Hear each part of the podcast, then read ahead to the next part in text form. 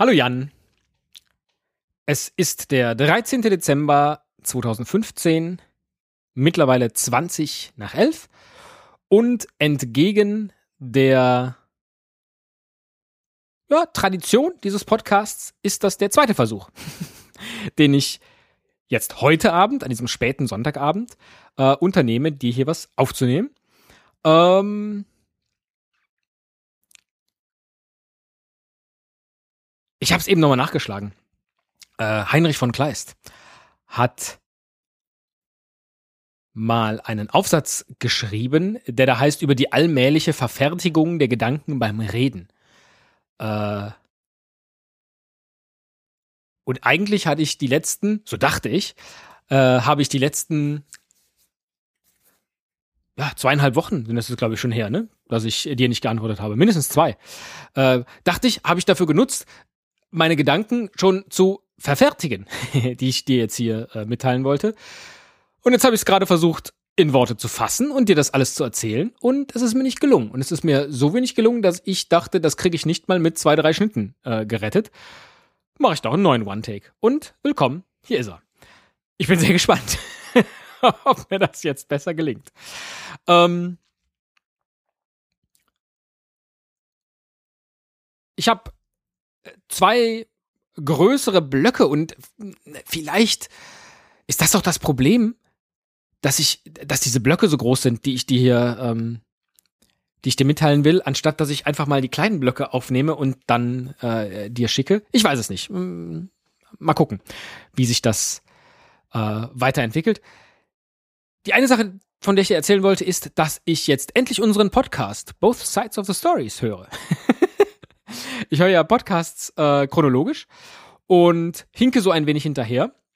Ähm, und habe jetzt aber dann so die ersten, weiß ich nicht, äh, ich glaube, ich bin jetzt bei Folge 18 oder 19 äh, angelangt, nachgehört und beglückwünsche all diejenigen, die es bis zu dieser Stelle hier geschafft haben.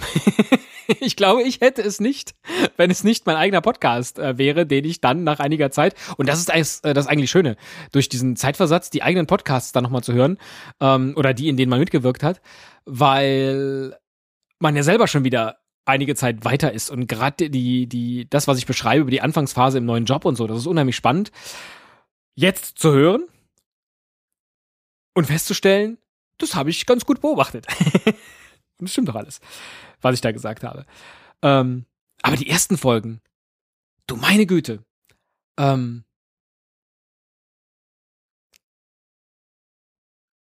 das war nicht durchdacht, das war nicht lustig, das das wären alles Folgen gewesen, wo ich einem anderen Podcast, wo ich vielleicht die Protagonisten schon aus die Esel und Teddy Show oder halt aus einem anderen Podcast kenne, die hätte ich gehört und hätte den beiden keine Chance gegeben. Hätte gesagt, ja, äh, ne, das hier, äh, tut mir leid, ist nicht euer Projekt. Und dann ähm, nimmt das Ding so eine, so eine schöne Wendung und plötzlich Fahrt auf und wird plötzlich ehrlich. Und selbst meine Episoden äh, oder ich habe den Eindruck, es ist mir dann plötzlich doch besser gelungen, meine Worte hier persönlich an dich zu richten. Und das gefällt mir gut. Ähm, weil das ja genau der Plan war oder die Übung, als ich äh, das ganze Konzept so ein wenig in Frage gestellt habe und damit gebrochen habe. Und die Tatsache, dass ich die ersten Folgen, in denen ich ja tendenziell noch stärker ein Publikum im Hinterkopf hatte, so schrecklich finde, gibt mir eigentlich die Bestärkung, dass es total albern ist, das Publikum im Hinterkopf zu haben oder haben zu wollen, weil ich nämlich dann gut bin, wenn ich das, was mich bewegt, versuche, dir hier zu erzählen. Oder für dich zusammenzufassen oder eben diese Gedanken hier beim Reden zu verfertigen. Ähm und bislang ist es mir ganz okay gelungen und jetzt gerade eben nicht. Allerdings nicht hier in diesem ersten Teil, sondern in dem Teil, der jetzt kommt. Das ist nämlich der zweite Teil. Äh weil was mich in letzter Zeit unheimlich beschäftigt in den wenigen Momenten, in denen man einfach mal so für sich ist und nachdenkt. Und es sind wirklich wenig Momente. Ich habe den Eindruck, dass und es ist jetzt irgendwie komischerweise gerade wieder in dieser Vorweihnachtszeit. Wir haben uns, ich glaube, als äh, unser erstes Kind auf die Welt kam, haben wir uns eigentlich vorgenommen, dass wir diese Adventszeit und die Vorweihnachtszeit insgesamt ähm, versuchen wollen, besser zu nutzen, innezuhalten, zu entschleunigen, zu genießen. Äh, ja, halt all diese Dinge, äh, die eigentlich schön in diese Zeit passen. Und ich habe den Eindruck, es wird jedes Jahr sogar schlimmer mit der Beschleunigung, die diese Zeit ähm, mit sich bringt und der Stress und ach, diese ganzen Adventswochenenden sind immer ausgebucht und keiner hat Zeit und Geschenkelisten und äh, ich weiß auch nicht. Diese Pflicht, dass man Plätzchen backen muss und ähm, das ist ja, das stimmt ja so nicht. Es ist ja auch schön mit den Kindern Plätzchen zu backen. Aber trotzdem, es ist halt irgendwie, das muss halt sein, weil ansonsten ist ja die Adventszeit nicht komplett. Sei doch mal gemütlich. ne, so. Ach, grässlich. Und das fällt jetzt natürlich zusätzlich noch in eine Zeit, die ohnehin stressig ist durch ähm, den neuen Job, wobei ich da sagen muss, dass dieser Teil, der mich am Anfang, das kann ich ja jetzt sehr gut nachhören, so gestresst hat, nämlich dass ähm, so gar keine Routine haben und dass alles neu ist und so weiter. Das ist jetzt natürlich nicht mehr so. Ich bin natürlich fernab von, von Routinen, aber es ist, ähm, ja, vermutlich hat man das auch erst abgelegt, weiß ich nicht, wenn man das so ein, zwei Jahre mal ähm, in einem Job ist und dann schon erlebt hat, wie Sachen gelaufen sind, die gut gelaufen sind und wie Sachen gelaufen sind, die vor die Wand gefahren sind, so dass man dann alle weiteren Situationen daran messen kann und das einschätzen kann. So ist es natürlich immer Erfahrungswerte der Kollegen, auf die man zurückgreifen muss. Das funktioniert auch, nur äh, Sachen, die du selber erlebt hast, die, die äh, verarbeitest du an der Stelle natürlich ganz anders. Oder kannst sie selber ganz anders äh, einschätzen und planen. Ähm, sondern ich bin jetzt eher im Büro in mh, hm, ja, so eine Art Findungsphase.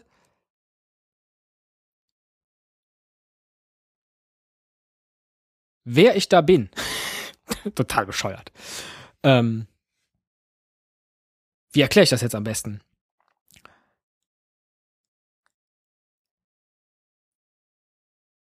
Bin jetzt das erste Mal mit Berufserfahrung, weil es halt mein zweiter echter Job ist, ähm, das erste Mal mit Berufserfahrung in eine Firma gewechselt. Sprich, ich weiß, dass es da eine gewisse ähm, Erwartungshaltung seitens meiner Vorgesetzten, aber vielleicht auch seitens meiner Kollegen gibt, weil ich bin halt nicht jemand Frisches, sondern komme ja mit gewisser Erfahrung auf eine Stelle. Gleichzeitig habe ich aber weniger konkrete Büroerfahrung als diejenigen, die schon länger in diesem Büro arbeiten. Die aber vielleicht weniger Berufserfahrung haben als ich, einfach weil sie jünger sind. Ist das verständlich? Also ich arbeite zwar schon sehr lange, aber eben noch nicht so lange da. Und dafür gibt es Leute, die arbeiten relativ lange da, aber nicht insgesamt so lange wie ich. Und das ist für die Rollenfindung, wer bin ich da jetzt eigentlich, echt komisch, weil natürlich ist man einerseits der Neue, aber andererseits ist man natürlich in Anführungszeichen ein alter Hase und sei es nur vom Lebensalter. Und das auszuloten, welche Rolle möchte ich da jetzt gerne spielen und gleichzeitig arbeite ich jetzt das erste Mal in einer Firma und bin schon Familienvater. So. Die Kinder sind auf dem alten Job dazu gewachsen und das haben alle mitbekommen. Ach, guck mal, der ist jetzt mit schwanger. Ach, guck mal, der ist jetzt das erste Mal Vater. Ach, guck mal, der ist jetzt das zweite Mal Vater geworden. Und ah, da, natürlich, das ist jetzt aufregend für den und äh, äh, da muss der jetzt seine seine Rolle neu finden. Beziehungsweise wir wissen ja, wie er arbeitet äh, über all die an oder äh, durch all die nach all den anderen Jahren und äh, verstehen dann auch, wenn er jetzt mal hier an der Stelle ein bisschen kürzer tritt und danach dann wieder ein bisschen mehr Gas gibt und so das war ja alles ein laufender Prozess und das ist jetzt nicht, sondern ich muss jetzt, oder ich habe das Gefühl, ich muss jetzt für mich entscheiden, hat die Familie weiterhin die gleiche Priorität? Oder ist es wichtiger, dass ich jetzt erstmal gucke, voll im neuen Kollegenkreis integriert zu sein. Oder ist es nicht gar, das wäre natürlich das Allerschönste möglich, voll integriert zu sein und gleichzeitig immer so pünktlich zu gehen, um ein Beispiel zu nennen, dass man auch noch äh, die Kinder ins Bett bringen kann. Das ist so ein ähm, ja, Rollengedankenspiel, was mich zurzeit beschäftigt. Und wenn du dann drüber nachdenkst, dass jetzt an dieser einen Stelle verändert sich jetzt eine Stellschraube. Also, ne, die Rolle, die du als Arbeitnehmer einnimmst, ist jetzt gerade verändert bei mir. Und das hat natürlich auch Auswirkungen auf all die anderen Rollen. Beispielsweise werden ja auch meine Eltern zum Beispiel älter. Und das letzte halbe Jahr war sehr stark von ja, verschiedenen Krankheitsgeschichten geprägt. Du weißt ja davon.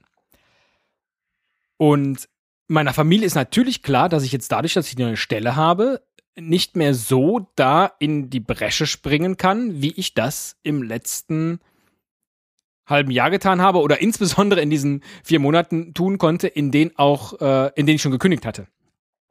Und auch da hat mir äh, der alte Arbeitgeber natürlich äh, sehr viele Freiheiten äh, gelassen, dass ich da jederzeit ähm, für die Familie da sein kann das ist jetzt anders und sei es auch nur vom Gefühl, weil bislang habe ich das natürlich im neuen Büro noch gar nicht angesprochen. Also vermutlich würde man mir da auch genauso Freiheiten lassen, aber als der Neue äh, äh, macht man das natürlich nicht, logischerweise. Ähm,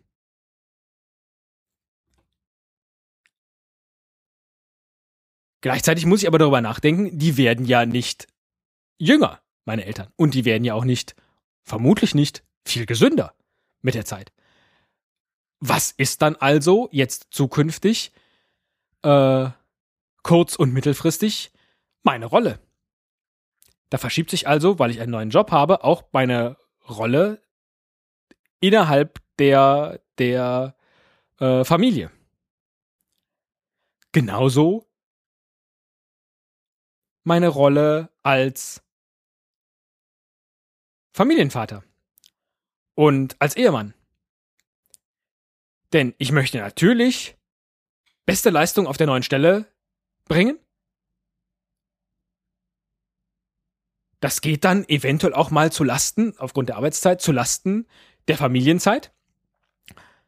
Geht damit auch automatisch zu Lasten der äh, Zeit für meine Eltern. Und dann stehst du plötzlich da und musst dich entscheiden, was ist denn jetzt eigentlich gerade wichtig? Für wen musst du gerade da sein? Wie gut muss das sein? Wie, was, wer definiert eigentlich, was da gut ist? Wer definiert eigentlich, was meine Aufgabe ist? Das definiere ich selber. Äh, und du merkst jetzt schon meine gewisse Sprachlosigkeit durch nur diesen Jobwechsel.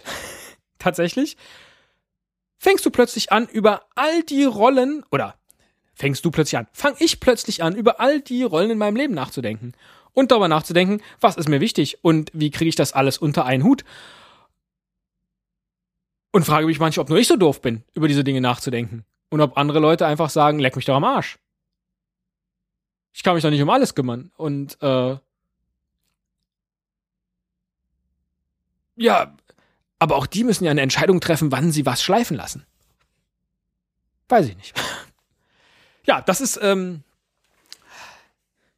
gerade so das große, das große Gedanken, äh, die große Gedankenwelt, die mich immer mal, wenn ich nicht in diesem äh, ich muss noch das tun und jetzt muss ich wieder das tun und äh, wenn ich gerade nicht in diesem Aufstehen, Frühstück machen, Kinder in den Kindergarten bringen, in die Arbeit fahren, wieder aus der Arbeit nach Hause kommen, Kinder mit ins Bett bringen, zu Hause noch äh, Hausarbeit machen, To-Do-Liste in Trello öffnen, versuchen davon was wegzuarbeiten, schlafen gehen und das Ganze von vorne. Wenn da dann mal Raum ist, um mal nachzudenken. Ich lache jetzt selber drüber, weil äh, natürlich bin ich es, der sich diese Zeit und diesen, diesen äh, äh, Raum nehmen müsste. Ähm, stattdessen beklage ich mich jetzt hier gerade selber, äh, darüber, dass ich es nicht tue. Naja. Ähm, dann denke ich über sowas nach und äh, ich finde es sehr spannend, dass ne, ich bin jetzt ähm, 37, noch keine 40 und habe den Eindruck, so langsam geht es tatsächlich los. Das, was wir ja ursprünglich mal hier auch äh, für geplant hatten, so über die ja, großen, großen Fragen nachzudenken. Warum bin ich hier? Was mache ich hier? Äh, bin ich nützlich oder will ich andere glücklich machen? Da bin ich übrigens noch nicht. Ähm, das kommt noch. Ja, plötzlich stellen sich all diese Fragen. Ähm, und das finde ich sehr, sehr aufregend. Erstens, dem zu begegnen, da für sich selber Antworten zu finden und zweitens vielleicht auch Lösungsansätze zu suchen, weil ich bin ja nicht der Erste, der über all diese Dinge stolpert. Ähm, und da wird es schon kluge Gedanken in jegwelcher Form geben. Und die gilt es jetzt für mich zu entdecken. Die Zeit zu finden, darüber nachzudenken und dann die Zeit zu finden, diese Dinge zu entdecken und sie dann für mich anzuwenden. Und das finde ich sehr, sehr spannend. Und das führt dann auch mal dazu, dass ich, weil ich darüber nachdenke, wie das oder was ich dir dann darüber jetzt hier sagen möchte, äh, mal zwei Wochen nicht aufnehme. Was mich dann auch ein bisschen ärgert, weil eigentlich möchte ich dir schnell antworten. Aber ähm, ich weiß auch, du beschwerst dich nicht. Du findest es allenfalls schade. So, und um dann jetzt auch hier den Kreis zuzumachen zu der Frage, das ist die einzige Sache, an die ich mich jetzt äh, äh, aktiv noch erinnere, aus deinem letzten Podcast die Frage zu beantworten.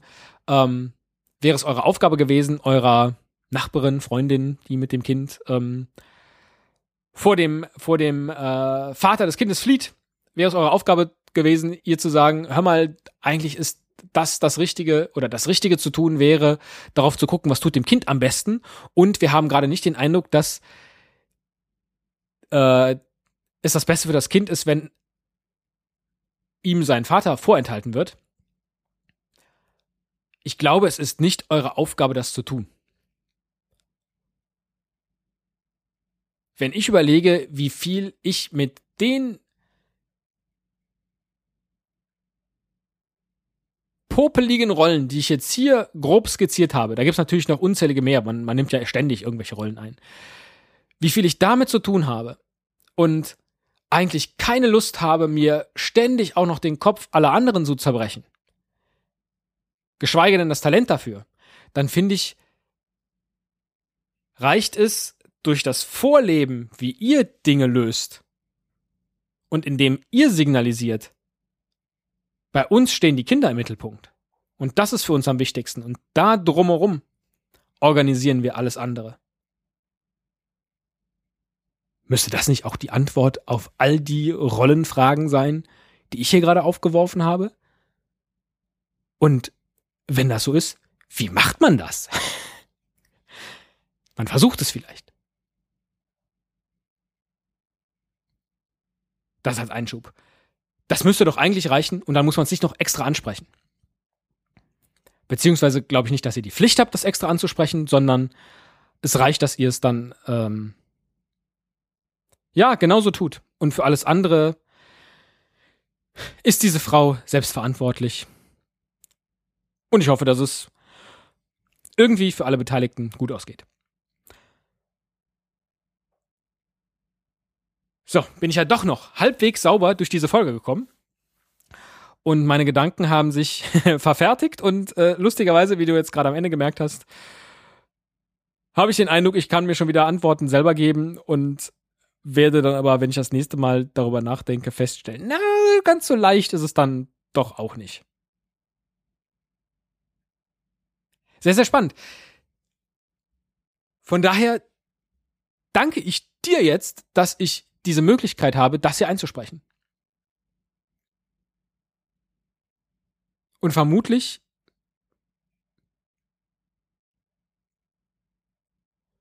und ich bin mir sicher, dass ein ähm, dass man das in einem Zweiergespräch, in einem Telefonat, wenn man sich trifft und so weiter, dass man das auch sehr gut kann. Aber das hier nochmal eben in Form einer Kleistschen Rede zu verarbeiten, ich glaube, die muss ich mir mal, das muss ich mir mal angucken. Äh, ich kenne nur dieses Zitat der allmählichen äh, Verfertigung der Gedanken beim Reden.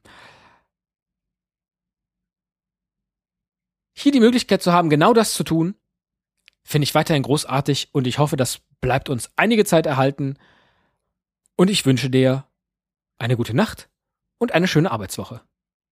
Und freue mich, von dir zu hören.